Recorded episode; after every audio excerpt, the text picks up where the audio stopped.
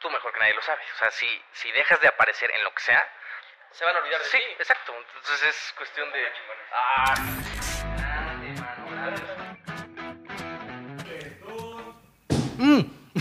Bienvenidos a Sobreexpuesto Show. Estoy muy contento porque el día de hoy, en este capítulo 82 de Sobreexpuesto Show, me acompaña un compañero, ahora sí que valga la redundancia, en mis inicios de comentarista, locutor.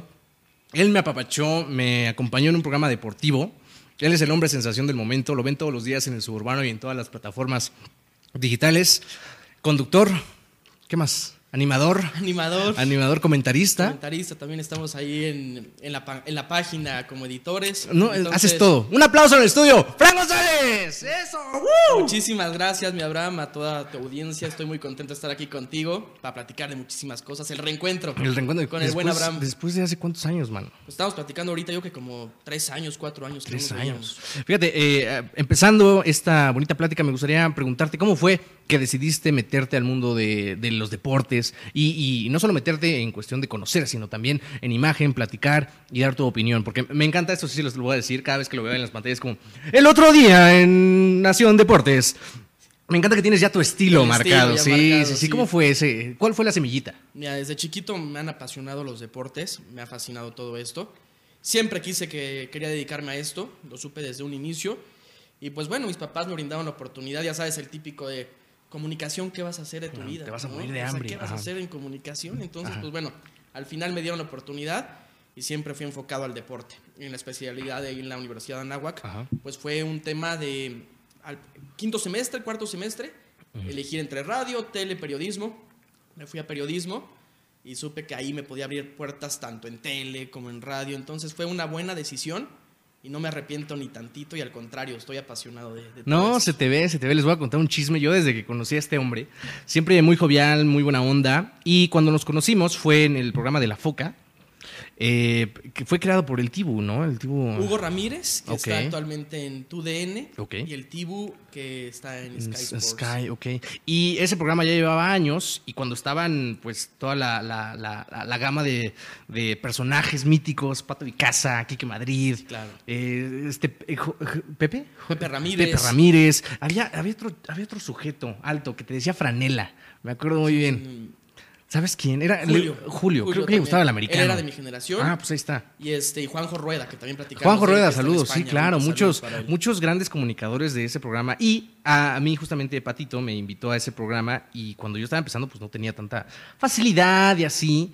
Y algo que, que siempre voy a estar agradecido contigo, Fran, te lo quería decir. Por eso te invité al programa. Es que yo siento que es muy importante que cuando empiezas un nuevo proyecto o, no sabes muy bien por dónde ir, aunque tengas ganas, es muy importante que te, que te apapachen y que te den una entrada ami- amigable y amistosa, ¿no? En este camino que has tenido en recorridos en medios, ¿Tú cómo has sentido tu crecimiento? ¿Cómo fue la primera vez que entraste a Nación Deportes? ¿Cómo, cómo te has sentido cuando, cuando has entrado a esas nuevas empresas? Mira, justo tocas un tema muy importante. Creo que en el lugar, si te apapachan, te dan buena vibra desde un inicio, al contrario, vas con todo y te va gustando más todo el asunto. Lo que platicabas, ¿no? De la hora de la foca. Digo, desde el primer momento hicimos buena química, Sí. buena cama, amistad. Entonces, estuvo muy padre todo el tema con, con todos los compañeros. Y mi entrada a Nación Deportes, fíjate que es muy curiosa. Yo me gradúo este, de la Universidad de Anáhuac, ya hago mi examen profesional y todo, la tesis la presento, este, ya graduándome de comunicación, y me marca el mes el Tibu Elguea, justamente. Y me dice, oye, Fran, fíjate que hay una oportunidad, es una nueva página deportiva y están buscando personas, ¿no? Para que puedan integrar este proyecto. Pues bueno, yo estaba de vacaciones con mi familia en ese momento. Le digo, oye, perfecto, dame chance regresando y a ver si me pueden entrevistar. Me entrevista el Tibu y me entrevista Pablo Jet Silva, que es una persona que también quiero muchísimo, además del Tibu, que me abrieron las puertas en Nación Deportes. Entré como redactor y poco a poco se fue dando este camino tan importante. Fue un año que jamás voy a olvidar, el 2018. Entro en enero, paso de redactor a la parte de pantallas, que ahorita explicaré un poco más que- cómo nos manejamos ahí en la parte de pantallas. Y a los cuatro meses me dicen, Fran, nos vamos a la Copa del Mundo de Rusia 2018 ¿Qué? cuatro meses después de haberme, de haberme graduado, entonces fue una, una mezcla de emociones Claro. espectacular. ¿Y te fuiste a Rusia? Me fui a Rusia. a la Copa Ok, del Mundo. ok, O sea, ajá. Yo creo Sí, sí, que cuando te quieres dedicar al periodismo deportivo, tu mayor tirada es irte a una Copa del Mundo. Sí, claro. Se me presentó a los cuatro meses de haberme No graduado y fue algo que voy a estar agradecido eternamente con todas las personas que estuvieron involucradas. Ajá. Oscar Gómez, que también ahorita trabajo con él, un gran amigo, este, me brindó la confianza. Él me dijo, ¿sabes qué? Yo te voy a ayudar porque me fui a grabar. Claro, ¿no? Sí, grabar. sí, sí.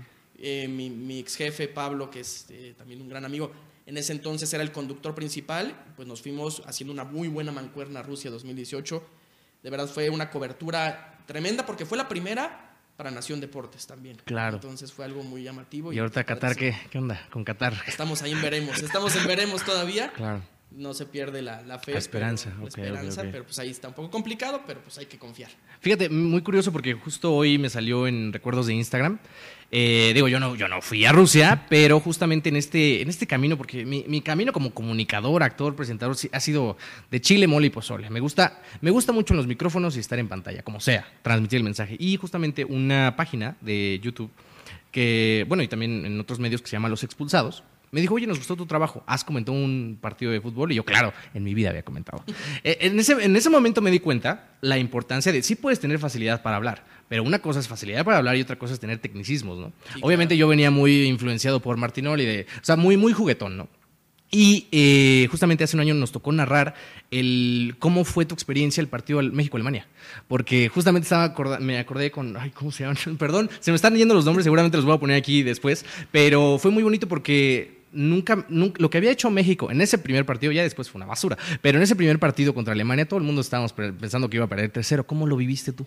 Fue además, Y luego allá. se juntó todo. Mi primera Copa del Mundo y mi primer partido cubriendo la Copa del Mundo México-Alemania. ¡Wow! De verdad, eh, fue una cosa tremenda. O sea, parecía una sucursal del Estadio Azteca.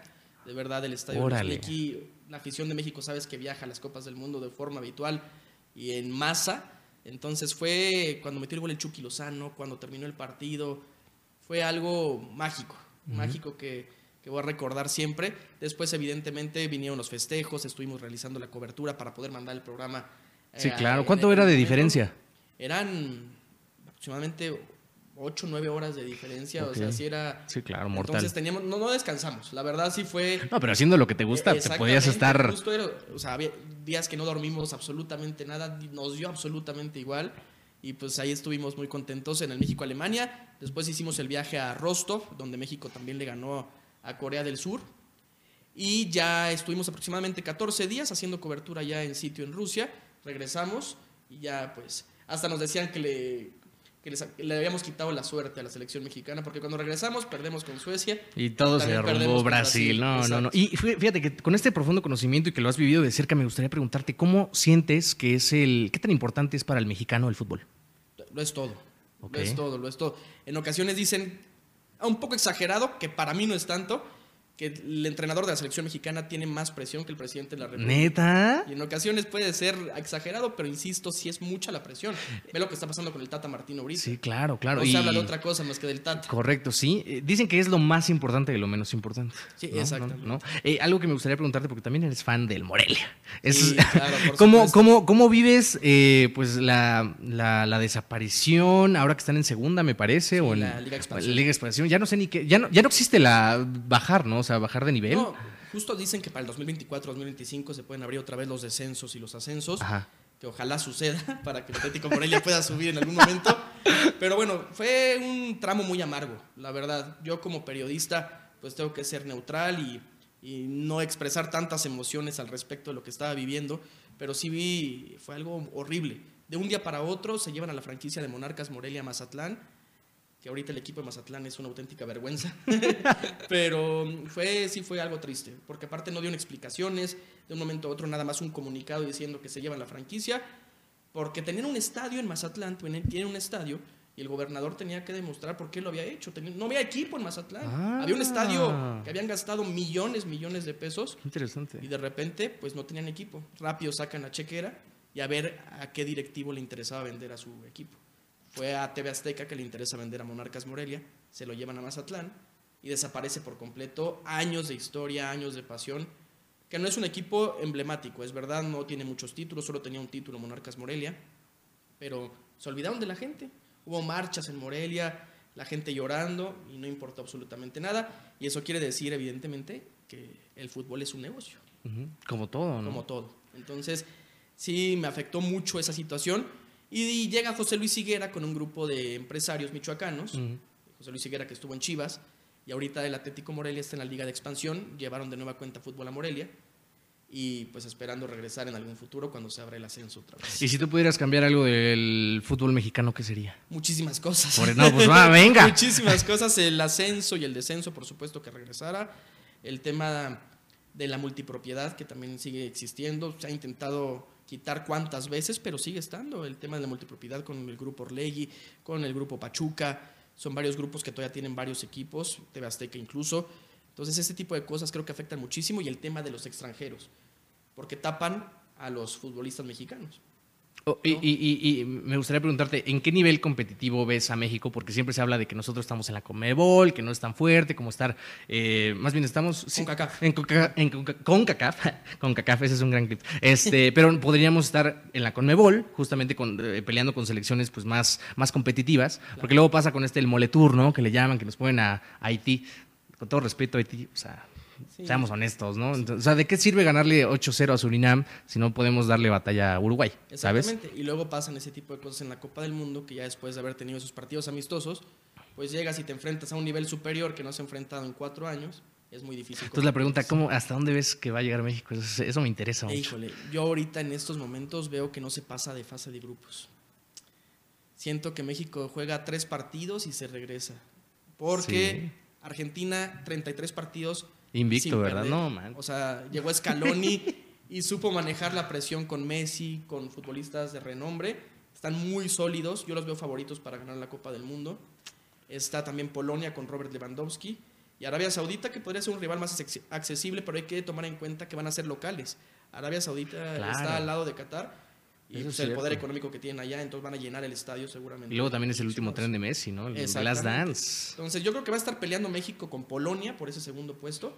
Argentina se va a llevar el grupo, pero sí luce complicado, sobre todo por cómo está jugando México. Las grandes estrellas no aparecen. Y no le dieron al chicharito. Es que hay muchos como intereses de por medio, ¿no? Exacto, el pleito del Tata Martino. ¿Y qué pasó? Yo no, yo no sé. Eso siento que es algo que quiere saber la gente. ¿Y por qué no le hablan al chicharito? Pues mira, el Chicharito Hernández tuvo un problema y sigue teniendo un problema con el Tata Martino. No se sabe exactamente cuál fue Ajá. el problema o la situación de que rompió la relación totalmente, pero el Chicharito Hernández está borrado. Borrado totalmente. Puede meter 20 goles si quiere. Que ahorita está muy bien en el Galaxy. Muy bien con el Galaxy, pero el Tata Martino no lo llama. No lo llama, realmente el Tata está muy molesto con, con algo que sucedió con el Chicharito, entonces pues en esos momentos está borrado de la selección mexicana. Me encanta que Fran está totalmente guardando sus comentarios, siendo muy propio, eh, manejando la lengua así como, pues es que ah, el, el mexicano es muy difícil de manejar, me, me gusta mucho eso.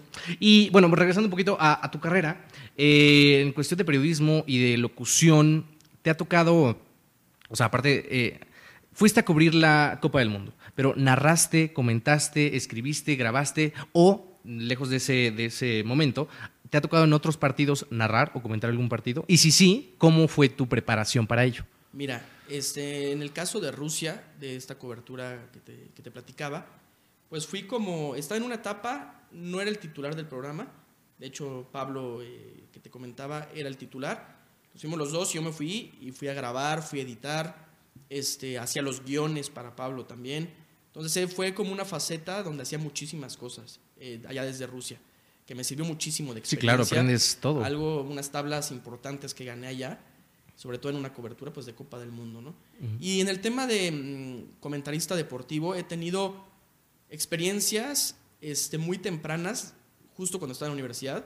Participé en el draft de voces Ok. de Televisa Deportes, que ya ahorita está totalmente apagado. Salió Javier Alarcón y ya quitaron esa faceta del draft de voces. Llegué hasta semifinales. Este, me llegó muy temprano, siento yo. La verdad, este, digo, no me justifico, pero siento que no era en mi momento de experiencia Claro. y tal. Me faltaron algunas cositas, pero fue una experiencia también inolvidable. Y pues en algunos, algunas colaboraciones con algunos amigos, igual como esos programas que me mencionaste que, que te tocó en Es que dan muchas tablas. Yo creo que, o sea, estar realmente en el campo de batalla, en un programa de radio, narrando, conduciendo, aunque no sepas, pero si te lo estás haciendo constantemente, pues inevitablemente vas a mejorar. ¿no? Exactamente. Justo ahí estuve en Argentina, me, yo escribía mucho de San Lorenzo de Almagro en Twitter, que es el equipo que le voy de Argentina. Ok. ¿Y por qué? ¿Por qué no a River? ¿Por qué no a No, Boca? que a ti te gusta irte por la tangente. Exacto, por la difícil, ¿no? Equipos que no ganan Exacto, nunca, no, pero, pero ahí están. Exacto, ahí. sí, sí, sí. Entonces, este, San Lorenzo es un equipo que me gustó mucho. Este, luego le empezó el Papa Francisco. O sea, no sé. ok, ok. ¿Te gusta que tengan como, como, que no, es como las bandas que es como underground, ¿no? Es, Es- como, te voy a enseñar esta canción. Exactamente. Ok, ok, Un saborcito ahí como diferente, no el típico equipo grande. Y este y bueno, me, se comunicaron conmigo a través de mi Twitter. Me dijeron, oye, vemos que escribes San Lorenzo, nos ha gustado cómo lo haces. Se llama el programa de Volea. Ok. Este, y hacía colaboraciones este, semanales con ellos, hablando de lo que sucedía en el fútbol mexicano. Ah. Porque a ellos también les interesaba mucho lo que sucede acá, Ajá. por tanto argentino que participa en la Liga Mexicana. Claro. Entonces, pues bueno, también ahí agarré más tablas, estuve en Grupo Asir eh, haciendo mis prácticas profesionales. Entonces ha sido un camino interesante, pero mi primer trabajo fuerte como tal, Nación Deportes, que ya llevo cuatro años y muy contento. No, no, y se ve, yo lo veo, porque este hombre lo pueden encontrar a todas las personas que utilicen el eh, transporte colectivo suburbano, ahí va a estar, ahí va- yo lo veo ahí, digo, yo conozco a ese hombre. Y me gustaría preguntarte, ¿qué te dirías a ti de la primera vez que te decidiste por periodismo? ¿Qué le dirías a ese Fran joven? Chavo. Pues que cometió, o sea, al contrario, que, que logró algo muy importante, que tiene que trabajar día con día para seguir luchando por mejores oportunidades y que pues no se arrepienta de lo que eligió, que todo lo contrario, que ha sido un muy buen camino, eh, evidentemente con baches de repente, por supuesto, como en todo, pero ha sido un camino muy padre y que seguimos luchando para seguir creciendo. ¿Y a quién admiras? Fíjate que este tengo yo creo que a tres personas así que me he encontrado en el camino. Eh, va a sonar ya muy trillado, pero ellos saben que es verdad. Oscar Gómez en el tema de producción, que él me enseñó todo en el tema de cámara, de edición.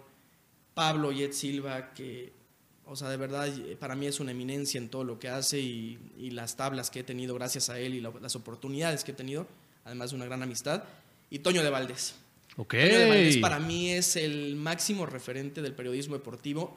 Me, mi estilo siento que va muy en, en camino a lo que hace él, sin controversia, sin... Ya ves que ahorita, pues la verdad, mucho lo que vende es la Era justamente lo que te iba a preguntar, que ¿para dónde eso. crees que va la narración y la comentada? Y Toño de Valdés lo que tiene es este siempre ha sido un señor sobrio que ha estado en todo, béisbol, fútbol americano, este fútbol soccer, en todos los eventos y con un perfil bajo, pero con una enciclopedia mental que de verdad yo no conozco a nadie que sepa tanto del deporte como él. Y me tocó colaborar con él en mis prácticas profesionales en Grupo Asir, que por cierto un tipazo, de verdad. Pues no te quería decir, Fran, pero en el estudio. Toño de Valdés. no, no, no, no. Aquí está Toño. yo con mi ok, ok. Es que justamente te quería preguntar que eh, ahorita la atención de la gente es muy corta. De hecho, yo sé que para que este podcast funcione, y la mayoría, se tiene que clipear, se tiene que hacer como eh, condensar una plática de una hora en un clip de un minuto para que la gente se interese. Ahora, traspolándolo al tema de la narración, no vamos a mentir, no podemos tapar el sol con un dedo. Martinoli y Luis García, por lo menos en narración y cuando juega México, son punta de lanza. ¿Te gusta su narración? Me encanta que te estoy poniendo en, en camisa de once varas. Es que.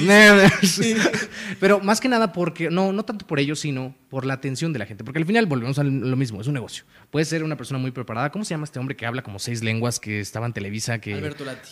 O sea, ese hombre es, una, es un genio. Sí, sí, sí. Pero siento que no ha tenido el foco que merecería. ¿Sabes? Exactamente, Y porque realmente justo como mencionas, aquí en México lo que se busca es el entretenimiento, la controversia, y lo que hacen Luis García y Cristian Martinoli, Jorge Campos también, eh, por eso ha tenido tanto éxito y durante tantos años.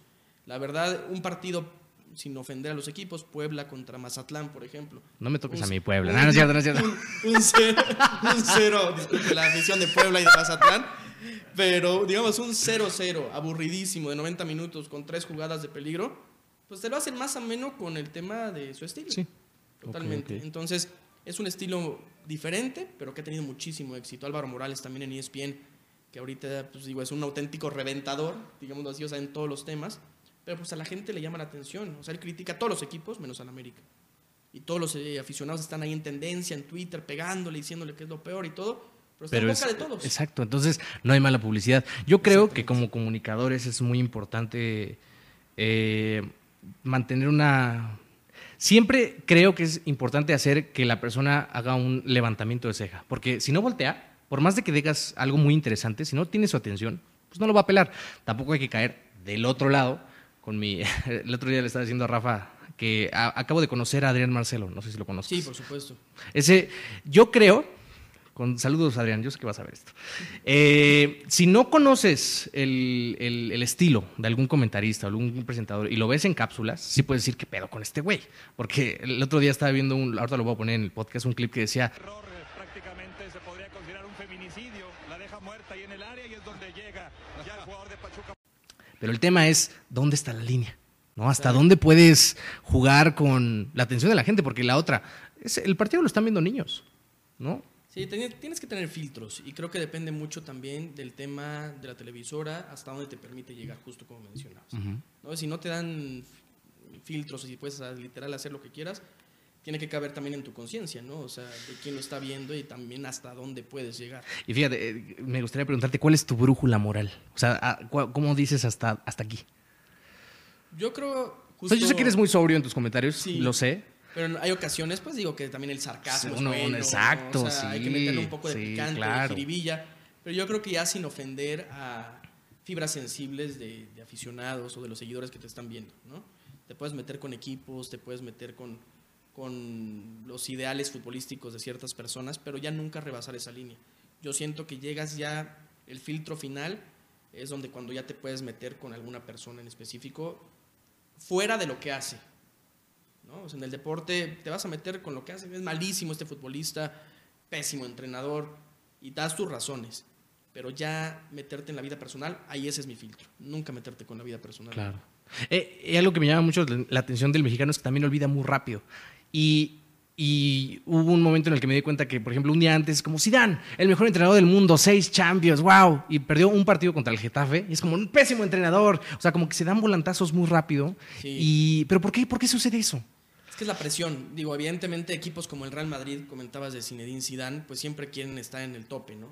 De hecho, Ancelotti, antes de ganar la 14 en esta última temporada o de ganar la Liga de España, cuando iba perdiendo contra el Chelsea en cuartos de final, me acuerdo perfecto, los comentaristas decían, tiene que presentar su renuncia el día de mañana. Cuando iba en primer lugar de la Liga Española y pues al final acabó pasando a semifinales y a la final de la Champions, ¿no? O sea, es como muy visceral dependiendo en el equipo donde estás. Porque como dices, si- fuera el Getafe, en el Getafe tienen mucho menos presión. Mientras no desciendan, son equipos que pueden mantener sus proyectos para siempre. O sea, Claro. de verdad. Nunca van a estar aspirando a lograr campeonatos, ni avanzar a la Champions, ni nada. Si estás en el Real Madrid, en el América, selección mexicana, selección de alguna otra, de algún otro país muy interesante, van a tener la presión siempre, siempre, siempre. Y por más que hayas ganado seis títulos, dos derrotas en el clásico frente al Barcelona, ya te quieren correr y te quieren matar. Ok.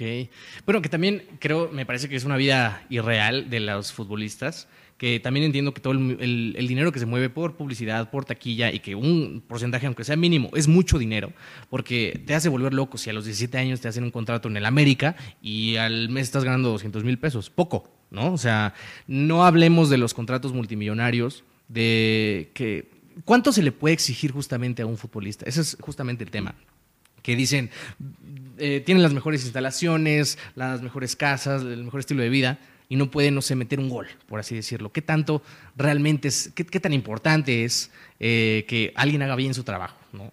Se, se les puede exigir muchísimo, como en todas las profesiones, evidentemente, pues te están pagando, te van a exigir, pero también somos todos seres humanos. O sea, hay fallas, hay bajas de juego que también son entendibles y no puedes crucificar a un futbolista o algún deportista porque iba una mala racha. ¿no? O sea, yo entiendo que ganan muy buenos sueldos y demás, pero no creo que digan, ¿sabes qué? Voy a jugar mal porque quiero jugar mal. No, pero también no me vas a dejar mentir, si hay futbolistas que nada más van a estar en la banca, cobrando su sueldo. Sí, hay futbolistas que ya no quieren estar en los respectivos equipos y lo que tienen que hacer los equipos es hacer una limpia al final del torneo, como suele pasar, ¿no? Ok, ok. Pero sí hay futbolistas sudamericanos por, eh, en específico, sin, sin ofenderlos, pero Messi, que vienen nah, nada más que, vienen, que vienen nada más a la Liga MX a, a a robar, cobrar, a cobrar. petardos. Que aquí se pagan muy buenos sueldos, ¿eh? Ah, Muy claro, buenos no, sueldos. no, no, te- Muy una vez, te no lo puedo contar porque, saludos mamá, pero una vez me invitaron a una peda de un futbolista, no, o sea, una cosa, ¿qué ¿no? es esto? O Dicen sea, que se ponen no, tremendas. ¿eh? no tienes idea, no, no. Me dije, gustaría ¿qué- ir a alguna, ojalá me ¿Qué estoy alguna. haciendo con mi vida? Es como- No, pero el punto, lo que, lo que quiero llegar es, ¿cuál? Dos preguntas. Eh, hablando de este tema difícil que se le puede exigir a un futbolista, ¿cuál ha sido el momento más difícil que has afrontado en tu carrera? Mi momento más complicado, yo creo que el tema de la pandemia. Ok, ¿cómo, la cómo la sobrellevaste? La verdad fue muy complicado por- porque nosotros estábamos dedicados a tener cobertura diaria en el, en el foro de televisión, ¿no? En el foro de televisión, entonces es adecuarte con las voces en off desde casa, todo, y es una situación que fue, fue difícil. Y sobre todo, que hubo un recorte de, personal importante en mi empresa, que tuvimos que poner el pecho a las balas, y fue lo más complicado, yo creo, esa situación. Se fue este, eh, este amigo que te comento, Pablo, se fue Oscar también un momento, entonces pues tuve que poner el pecho a las balas, eh, acordarme de todo lo que me enseñaron en su momento, y también me sirvió para sacar todavía mayor carácter, mayor experiencia y salir adelante. Estoy muy orgulloso porque yo parecía, que- bueno, yo veía que Nación Deportes en su momento podría caer en una debacle que a lo mejor hasta terminar con el Desaparecer, proyecto. ok. Y afortunadamente seguimos este, adelante. Ayer en un evento que me invitaron del Balón de la Liga MX, un, un señor que es de la marca me decía, Fran, es que tu página es de las cinco mejores de todo México. Entonces son, son motivaciones que vas ganando día con día y que dices, ¿sabes qué? Pues no me arrepiento de haberle puesto el pecho a las balas y al contrario, ¿no? Con mi equipo de trabajo que quedó, este, que quedó reducido, pero sacamos esto adelante y ahí seguimos. Y todo lo que viene. Eh, justamente me gustaría preguntarte, ¿cómo ves eh, las plataformas digitales frente a lo tradicional de la televisión? Porque esa es otra cosa que a mí me llama mucho la atención. He visto a muchos comunicadores tradicionales que les está costando un huevo migrarse a lo digital, a hacer su canal o su podcast. Que ahora ya todo el mundo tiene su podcast, pero no como este. No cabrones. Pero, pero sí les cuesta como hacer su canal y así. Y son muy buenas entrevistas con buenos invitados, pero como que no le agarran el formato. Entonces, ¿cómo ves eh, las plataformas digitales contra lo tradicional en el deporte? Yo creo que lo digital en todos los sentidos está explotando ya desde hace mucho tiempo y es importantísimo acoplarse.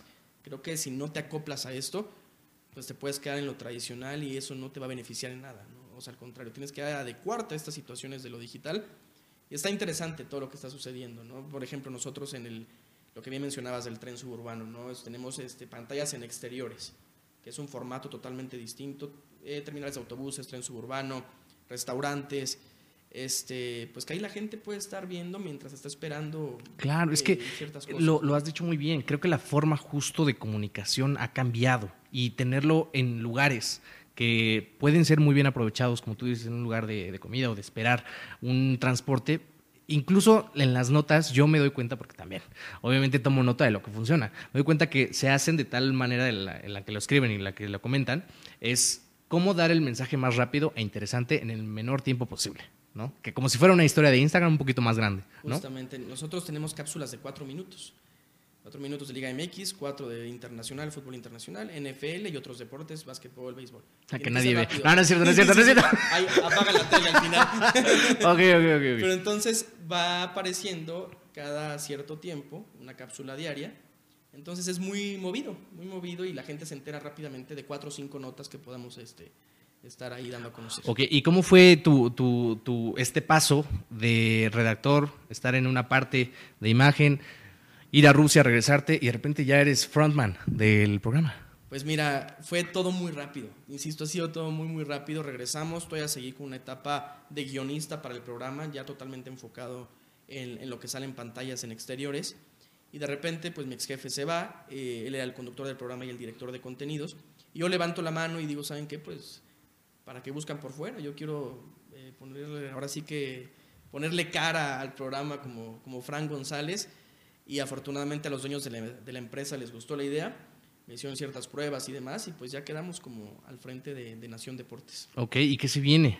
Para Fran, para tus proyectos, para Nación Deportes, una exclusiva. Ahorita una exclusiva, Fran. Mira, yo ahorita en Nación Deportes estoy contento, evidentemente pues también quiero que seguir creciendo mi marca personal en redes sociales, creo que eso es donde estoy enfocado ahorita junto con Nación Deportes al 100%, que va de la mano, ¿no? Me, junto con Nación Deportes puedo seguir explotando mi marca personal y eso es lo que, lo que busco este, ahorita en un futuro cercano. Ok, ok, muy bien.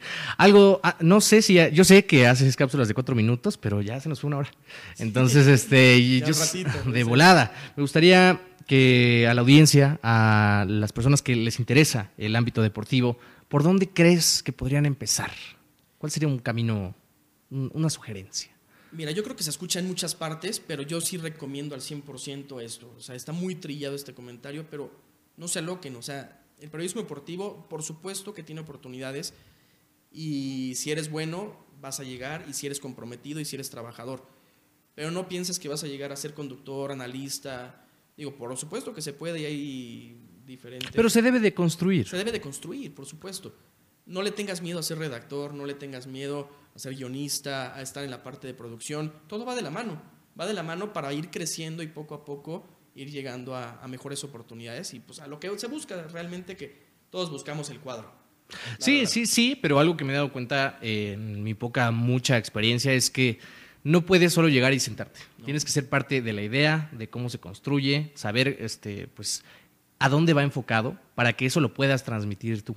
¿No? Porque luego, luego se nota que en un proyecto cuando el conductor no está apegado a lo que está diciendo o nada más lo pusieron. Es muy evidente. Claro, sumarte al proyecto. Si te ven interesado en el proyecto, si te ven con ganas, si te ven que en el día a día trabajas y que te gusta lo que haces, poco a poco se te van generando mejores oportunidades. Y eso es otra cosa que sí les voy a decir, eh, y pasa en todos los medios. ¿eh? Algo que me he dado cuenta que funciona es el estilo. Hay muchas personas que están haciendo exactamente lo mismo, pero tú ves este podcast o lo que sea porque te gusta el estilo de cómo lo está haciendo. Una, dos. Cuando eres bueno, te tienen en el radar. Y cuando sale la oportunidad van a decir, esta persona, porque ya saben cómo eres, ya saben qué puedes hacer, porque esa es otra cosa que te decías de la marca personal. Si es, dicen que no es bueno cacarear el huevo o el gallo, no sé cómo es esa madre, pero sí es bueno presentar en lo que eres bueno, valga la redundancia, no creerte mejor que los demás, sino decir, yo soy bueno para esto. Y vamos a esa situación, o sea, creo que tocas un tema muy interesante.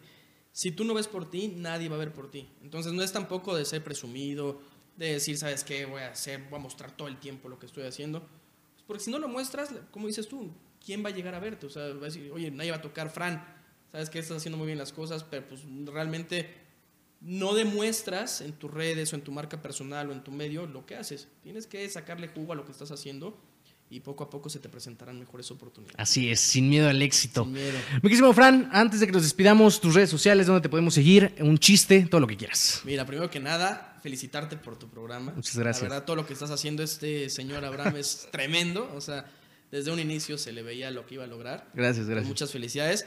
Y me pueden seguir en Fran1194 ahí en, en Instagram, también en nuestras redes sociales de Nación Deportes. Estamos en Instagram, Facebook, nuestro canal de YouTube también. Entonces, pues pueden encontrar ahí la mejor información deportiva. Va que va. Eh, Algo más antes de que nos despidamos, un consejo, un chiste, un este, un, ¿cuál, ¿cuál es un consejo que antes te daban bueno que ahora ya no consideras que es bueno? Híjole. El tema de. Yo creo que ahorita en mi etapa, el tema de la paciencia. Al contrario, yo voy todo el tiempo, todos los días a tope. O sea, muy atrabancado en ocasiones, pero pues prefiero sacar, sacar cosas y sacar y sacar y sacar. Ahorita no aplica tanto la paciencia conmigo. Ok, ok, pues ya saben, eh, chinguenle, básicamente. Muchas gracias, Fran, por venir. Eres una persona que estimo mucho. En serio, te tengo un cariño muy grande porque eh, en esos inicios, para mí sí era como muy. No lo sabía, después lo entendí que sí es muy importante estar bien acompañado por personas buenas. Y creo que en este medio he conocido a personas buenas que me han apoyado en diferentes proyectos y eso yo me he dado cuenta que en todo lo que hago no soy solo yo. A lo mejor a mí me verán enfrente, pero es un equipo de muchas personas que son especialistas en su trabajo. Entonces quiero darte un aplauso a ti y a todas las personas que me han apoyado y a todas las personas que llegaron a este punto de la entrevista, dense un abrazo en casita cuando van de regreso o ir al trabajo porque debo decirles que su retención eh, es mucho más grande que el grueso de la población. Muchas gracias, yo soy Abraham Juárez, me encuentran en todos lados como Abraham J. Receta. Recuerden que si les gusta este podcast, les agradeceré encarecidamente que si se lo manden a una persona que crean que les puede servir. Recuerden seguirnos y suscribirse aquí en todos los botones, Facebook, Instagram, todos lados. Y nos escuchamos y nos vemos la semana que viene. Bye bye. Gracias, Rafa.